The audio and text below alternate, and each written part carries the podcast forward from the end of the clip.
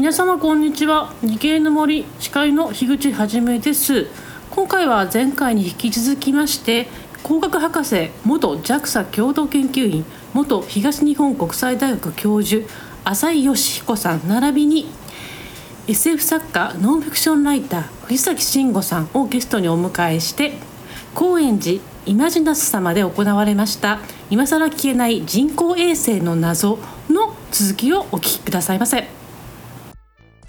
ジェム、えーまあ、ジェムを含んだ、えー、宇宙ステーション2030年まで、ね、運用を終了すると。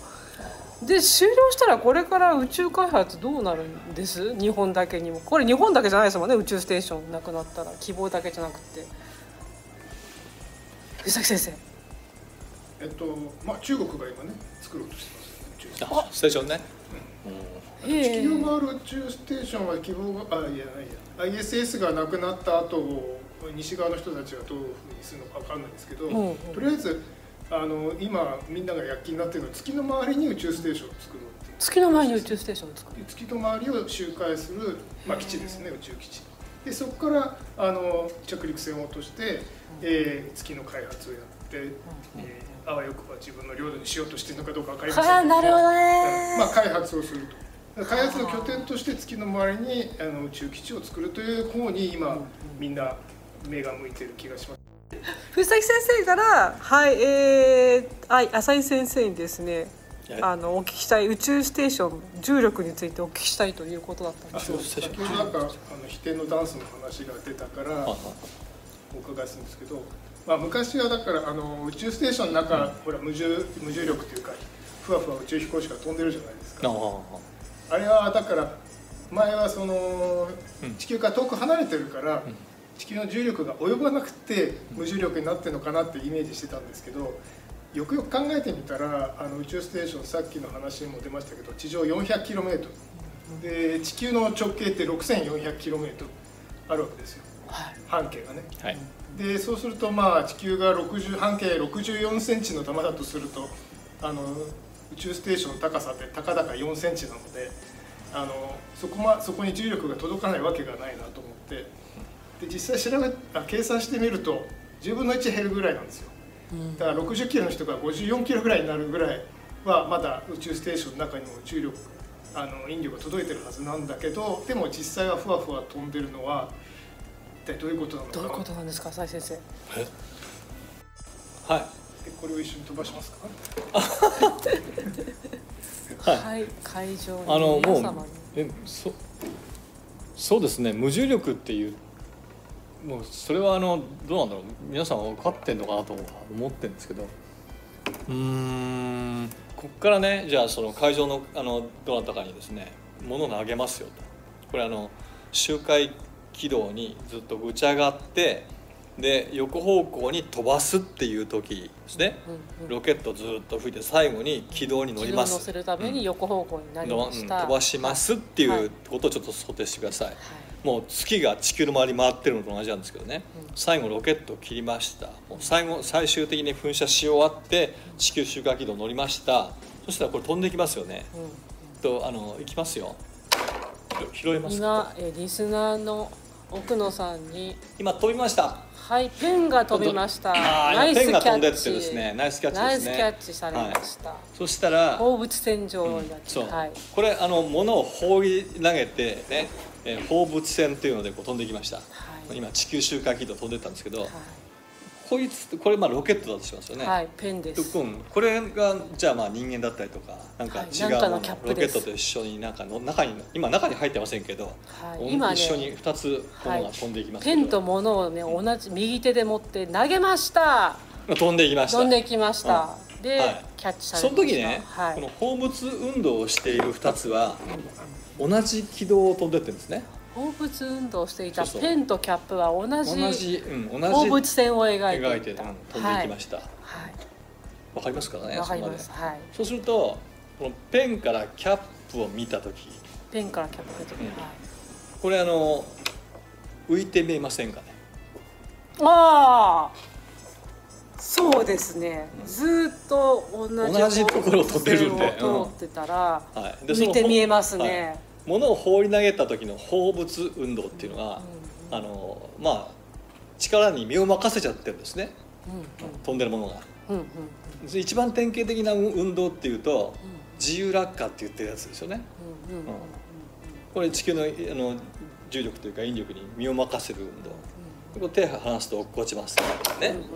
これ2つのものを一緒に落としたって一緒に落っこってきますって。その時に今と一緒です。はうん、この2つのものを落とした時にお互いにどう見えるか。あの今ですねあの、机の上からさっきと同じですね。ペンとあとキャップを、えー、お同じタイミングで落としてます。同じタイミングで手離すと落ちていく。はい。その時にお互いにお互いがどう見えるかっていうと浮いて見えるんですよ。はあそうか確かにそうか。でもっとあの分かりやすいのが分かりやすいっていうかな。この窓からねあのポンって表に飛び降りると、うんうん。まあ、私がヒューって落っこっていく時にこれペン持って落っこってって落っこってる最中に手離しても目の前で一緒に落っこってるからさ。浮いて見えてるわけですよ。はあはあはあはあはあはそういう状態なんですね。だからあの決して引力が働いてないとかねそういうことじゃなくてただ同じ運動してるから見かけ上浮いて見えてるだけですよ。えーっと人間中にいる人間とそう。周りを囲ってるロケットの柄とね中にいるものと同じ運動をしてるわけです。同じ軌道を飛んでるので。うーん。あの月だってちゃんと地球との引力があってでそうか、ねだけど回ってる回ってる。で同じ軌道を回ってるものがあったらお互いに浮いて見える浮いて見うん。えるなるほどなんかええそありがとうございますわかりやすいですか？ですね。ということで、はい、えー、みんな忘れていた、えー、クイズの答え、えー、はえー2番15年でしたと。今頃ですか？今頃です。で、ここで3問目のクイズですあ。またなんですか？はい。2017年に発見された天体観測史上初めて太陽系外から飛来した恒星間天体の名前は1番オームアムア2番アストロピクス3番ディモス。はい。どれでしょうか？ということで月面探査機と火星探査機の話にぬるっと入っていきたいと思うんですけれども、はい。えー、何ですか？今年のだ来年来年の1月に、えー日本初の月面着陸を目指す探査機スリムが1月に着陸成功かという話があるんですけどその辺のお話詳しいとお聞きしたので、系の系外天体が来たみたいな話がありましたよね、はいうん。はい。系外天体来た、であのその前に太陽系探査、太陽系探査はい、うん。太陽系探査。例えばその、えー地球周回の典型的な軌道の話したじゃないですか、はいはい。ね、えー低い高度の低軌道とか、か。らトランスファー軌道ではい。静止軌道とか、はい。それからなんかいろいろ言ってましたけど、あの、えー太陽系探査っていうのがありますね。太陽系探査。はい、うんえー、とボイジャーとかパイオニアとか昔ですけど、うんうんうん。うん。でまあ、今でもその今度火星に行きましょうとか言ってる。その太陽系探査っていうのも、あのせっかくだからね一言あの言わせていただきたいと思ったんですけど、うんうんあのこれもね原理全く一緒なんで、要するに地球周回に上げるっていうのは、あの周回軌道地球を周回する速さを速くするっていうことを言いましたよね。はいはい。でそうするとね周回軌道のその周回速度があんま速すぎると、これは飛び出しちゃうわけですよ。地球の周りを。どこ行っちゃったかっていうと太陽の周りを回ってるわけです。太陽周回軌道に入ってる、うん。うん地球の引力のを振り切ってうん。だけど太陽の引力は振り切れてない、うん。で太陽周回回ってるんですね。でその太陽周回の速さこれを速くすればするほど今度は遠くに行けるから、さっきのそう地球よりもはるかに遠いような木星だったりとかね、なんか海王星だったりとかっていうふうな太陽系探査の遠くの、あの惑星の探査ができるんですね。うん。うん遠くに飛ばせば遠くの軌道に。そうそれはいそれ太陽周回の速さを速くしたい。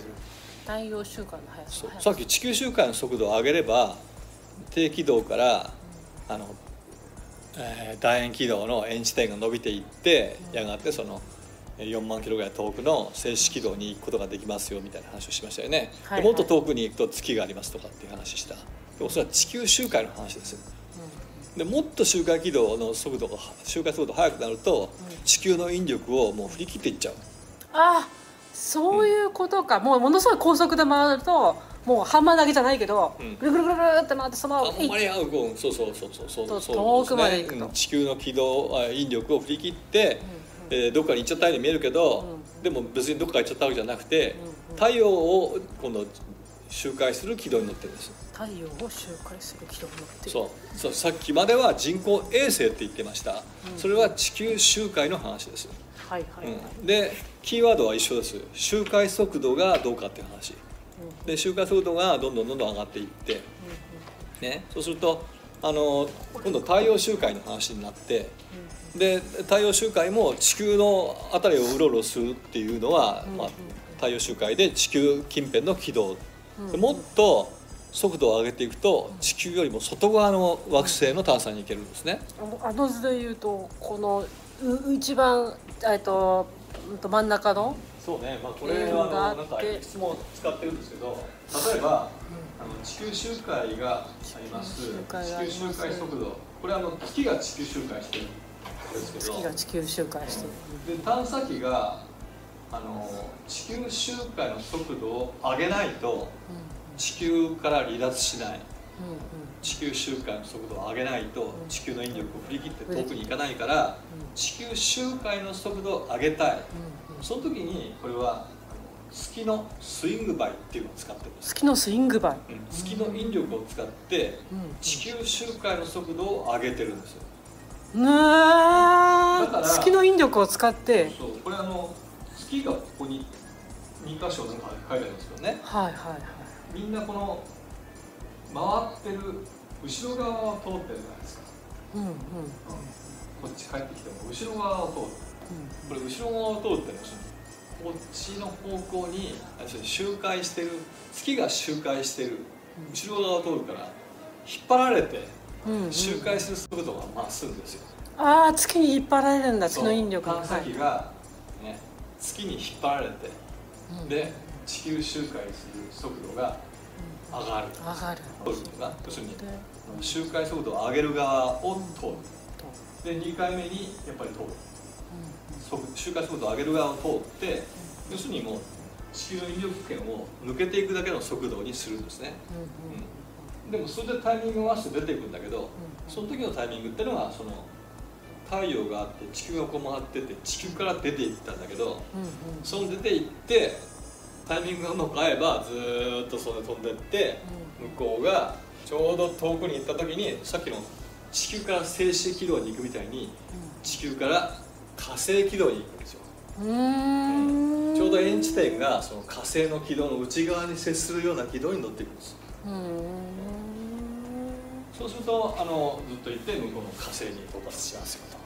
なるほど。月の引力を使った上に地球の引力を使ってそうもうハンマー投げてウィッとグイ長った。グイって引っ張って投げた。うんポイントは、えー太陽周回の速度を上げてるってこと。太陽周回の速度。周回速度っていうのがポイントだからね。地球周回は人工衛星。でこれは人工惑星の話です人工惑星なんだ。太陽の周りを回る。はあ、でも同じだから。なるほど。周回速度を上げてあの遠くのいろいろ遠くのね惑星探査に行くっていう話。そして惑星探査に行くから、ああそうやって火星の探査に行ってるわけですね。あれマーサって書いてあるけど、なるほど。そんなことやって軌道計画を立てるわけですよ。うーん。でさっきのこ答え答え答えの前に。あなたの動画をアップすると企業からあなたに面接依頼が届きます。逆指名型就活サイトスタートライン。TSE は鎌倉 FM を応援します。自治体公的機関様のデジタルトランスフォーメーション。小中学校のギガスクール構想の STEAM 教育導入をお手伝いいたします新クライアント総合研究所は鎌倉 FM を応援しておりますキ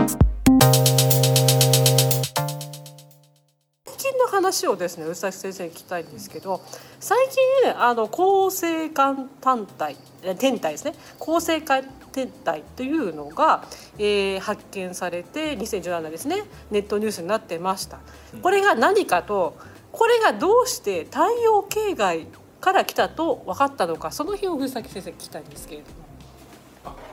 それを私がはい。浅井先生に聞く、聞きたかったんです。聞きたかった。言っち。ゃっていいのかなあ言っちゃっていいです。はい。2017年に、あのハワイの天文台があるあの小学生を発見したんですよ、まあその名は。その名は 言っちゃっていいんですよはい。オウムワンモアって言うんですけど、まあ後でオウムワンモアって付けられて、最初は記号だけだったんですよね。で、えーハワイの天文台があるあの天体を発見したと望遠鏡で。で、まあそれはあの最初は名前ついてなくて記号だけだったんですけど、えー後にオウムワンモアと名付けられることになるんですが。えーまあ、もちろんその天文台のハワイの天文台の人たちはそれが太陽系の中の彗星ないしは小惑星だと思ってたわけですでもよくよく顔を観測していくとどうも違うんじゃないかとで他の天文台の人たちも巻き込んでいろいろ観測していくとこれは太陽系の外から来たんだという結論に達したんですよね。でそのまあ一つの理由はあのあまりにもスピードが速い。つまり太陽太陽系内を周回してる、えー惑星とかあの彗星とか小惑星のスピードではないというふうにあの結論付けたんですけどもそれは先ほど、えーとえー浅井先生が説明したあの、えー人工惑星ですね。要するにあの地球の引力を飛び出してで太陽の周りを回るようになった。そういう、えーあの人工物があの探査機として火星とか木星とかに行ってるということなんですけどもで地球を脱出する速度をその機械は持ったけれども太陽を脱出する速度をその太陽の引力すらあのひあの、ひえー切ってしまうようなそれぐらいのスピードをそのあの天体は持ってたので、えーこれはどう考えても、えー太陽系内のものではなく外から来たんだろうという結論に達したらしいんですよね。なるほなかなか夢のあるっていうかねねど。ということで3問目のクイズの答えは、えー、1番のオーマーマーでした。わーということで、はい、えー、もうお時間が、えー、あと5分ぐらいで終わらないといけない。ということで奥野さん、はいえー、それではここで番組スポンサーでありコメンテーターの奥野勝人さんをお迎えして、えー、分からないところ、えー、視聴者代表でですね浅井先生と、えー、藤崎先生に質問してください。どちらかというとあの、まあ、宇宙には非常に並々ならぬ関心をえー、と今、まあ、いろんなところにあの仕事で行っておりますがあの宇宙に関係しているあの自治体も多くてですね 聞かせていただきました。例えばあのイプシを打ち上げている場所であるとかあとですねあの日本であの天体観測をやってる3つの拠点ですねあの世界的なプロジェクトで。日本であの一番あのハイブル星南十字星アクルックスでクルックスが見える。そこにもあの私の拠点をい石垣島ですかね。はいそうです。まあその中であのいろいろちょっと山ほど質問があるんですが、まあ先ほどちょっと見かけ上の位置からあれ多分火星が地球から見たら逆行する現象とか、ああれもそうですよね見かけ上。でちょっと2つすいませんあのいろいろこうご質問したいのがあるんですが、なぜ金星は朝と夕方しか見えないのか。あそれをまず第一です。はいはいあとですねあのこれはどちらかというとさっきの,、まあ、あの惑星間天体あ恒星間天体でしたっけ、はい。今ちょうどボイジャー1号がそこにもうなりかかってるそうですねですよね。もう、んん。あのボイジャー1号今後どうなるのか？どうなるのか？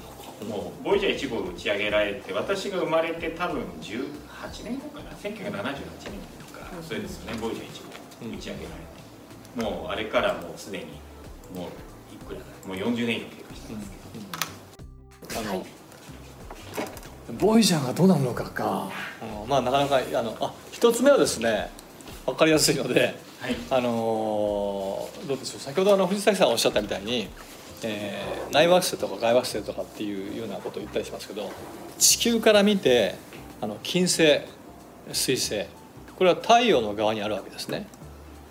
そうすると地球から見て太陽からいくら遠ざかっても地球の太陽の反対側方向には行かないわけですよ。要するに真夜中方向に金星が行くってことはないんですね、うん、太陽が、えーまあ、沈んでいったらその後一緒に沈一緒にというか後を追って沈んでいくとか太陽が上がってくる前に見えるとかいうふうに太陽からの、まあ、理覚って言いますけどあの、まあ、何度ぐらいかな。とにかくあの地球から見て地球の真夜中方向太陽の全く反対方向にあの地球の内側の惑星が行くことはないですね。うん、なのであの宵の明星とか明けの明星とかって言われるようにあの割と太陽の後を追ったりとかね、うん、太陽が沈んだ後に見えたりとかあの登ってくる前に見えたりとかっていうことで非常に明るく見えるのが金星と。で水星なんかはもっと近くですからなかなか見見にくいんですけども。あなんかそんな現象をねあの見たりとか太陽の上を通ったりとかっていうのを見たりとかっていうふうなことでとにかく太陽の側にあるのであの真夜中真夜中方向に見えることはないですねその内惑星っていうのは、うん、金星は特に。だからまあその行動行動面沿いに、あの惑星が見える。惑星って見てわかるんですよパッて今ちょうどシリウスってすごい明るい星がオリオンのすぐ下に見えてますけど、あチラチラチラチラするんですよ、うん、でいくら明るくても点なんであの途中の空気の揺らぎとかでチラチラするんですけども惑星は視直径があるわけですよね。だから太いんですよね光が。なので土星とか木星とかはもう見た時にチラチラしてないからこれは明るいんで。でちょうどその太陽が通るところあたりを通るんですね。同じきあの地球と同じ軌道面にいるので太陽と同じところを通ってるからもう惑星は見てあこれ惑星だなっていうのは結構すぐ分かりますね。うーん光が太いんですね、うんうん、ですね。はい。はい、じゃあ次参加者の方からぜひ一つ質問いただいてはいありがとうございます。あどうもありがとうございました。えっと今日いろんなあの軌道とか周回とかっていうことが、まあ、衛星とか、えー惑星っていう話、まあ、人口を、まあ、あの天然よらずありましたけど、えっと広い意味で人間が目指している宇宙旅行の実現のためには何が一番簡単な実現方法でありだからまあ月に行くでも火星に行くでも何でもいいんですけど、うん。あるいはどっかに到着せずに戻ってくるでもいいんですけど、うん。何が一番簡単でありそこにたどり着くまで課題があると思いますか？例えば宇宙エレベーターみたいなあスペースシャトルっていうさっき言葉ありましたけど、それがな、えー、とやっぱりまだまだ自分たちの手の届くところには降りてきてない、まあ、当然お金がかかるとか技術的な問題があるんでしょうけど何が今課題であり何がクリアできたら、えーいろんな人たちが宇宙に行けるようになると思います。かいい質問ですね。はい。どの方法が一番？私ですか？宇宙エレベーターはい。うん、えっ、とね、うん、まあアポロが、えー月に人間を連れて行きました。っていうか我々ね人類の代表というか、はい。えーでそれを考えるとやっぱりあのいろんな政治的な社会的な、えー力というか状況っていうのがすごくあの大きいのかなっていうふうに思います。うん。ただもう一つ自分が思ってるのはあの宇宙ってどこよっていうこと。ですそうですでさっきのそのえー、と無重力っていうのがここだってできますよっていう。だからもうちょっとねその宇宙っていうのがあの身近になる、うん、例えばこういうところでイマジナスとかでその宇宙についてもうちょっと身近にいろんなことができるようになって間をつなぐことがもう少しできるとあのみんながもう少し関心持ってね自分ごとのようにあのやまあじゃあやってみようかと。ここまでやってみようか。じゃあ次やってみようかって。例えばあのさっきあの、えー、と無重力実験機がありますと、うん、あれアメリカとかロシアとかあの辺行くとさちょっとお金払うとその 20, 秒20秒間の無重力実験あの飛行とかできるんですよ、うん。でも日本ではそういうのはなかなかあの法法的な規制があってできなかったりするんですけどでそれってあの無重力体験できるわけよ。実際に本物の無重力をね、うん。でその手前に例えばここら辺で、あの落下塔でもいいし、打ち上げて塔でいいと思うんですけど上がって降りてくるんでもいいけど、ジェットコースターちょっとあの改良したみたいなやつね、うん、で無重力っていうのを体験できるような施設とか作ってあげると、もっとみんなあ無重力ってこういうことなんだと、うん。もしくはその、えー、と地球周回軌道は大変だけど、手前にそのジェット機での無重力体験ができるとか、ね。えそういうふうになんか間をつなぐことがもう少しできていくと、あのうん、宇宙が身近になって、うん、いくのかなって気がしますね。うん、でもうももちろんもう一つそのいろんなあの企業はさ今のどんどんどんどんビジネスとかであのいろんなアプローチっていうかな、それこそあのスターリンクもそうだろうしいろんなことやってるから、そういったことで身近になってきてると思いますけど、はい、はい、ことてもかイマジナス期待してます。私は。ここで本当にねそういうだネタを使ったいろんな実験とか、あのそういうことで皆さんにあ宇宙ってそんな遠いところじゃないなと、うん全然自分たちのあここここ宇宙だしね、身近に感じてもらえるとあのそういったことにももっとこう、えー社会的関心もあの社会的関心が向くとその政治的な人たちもあの少しこう関心持ったりとかするかもしれないなっていうふうに思ってます。で3月イマジナスで何か行うということだったのでそこのところの話だけをかいつまんでお願いしたい。前もって言っといみたいな。書いてます。台本には書いいてありまやす、これはあのえーっとまだあのここでは言ってないんでちょっと、うん。とにかくイマジナスというですねあの、まあ、科学っていうのは何なんだと。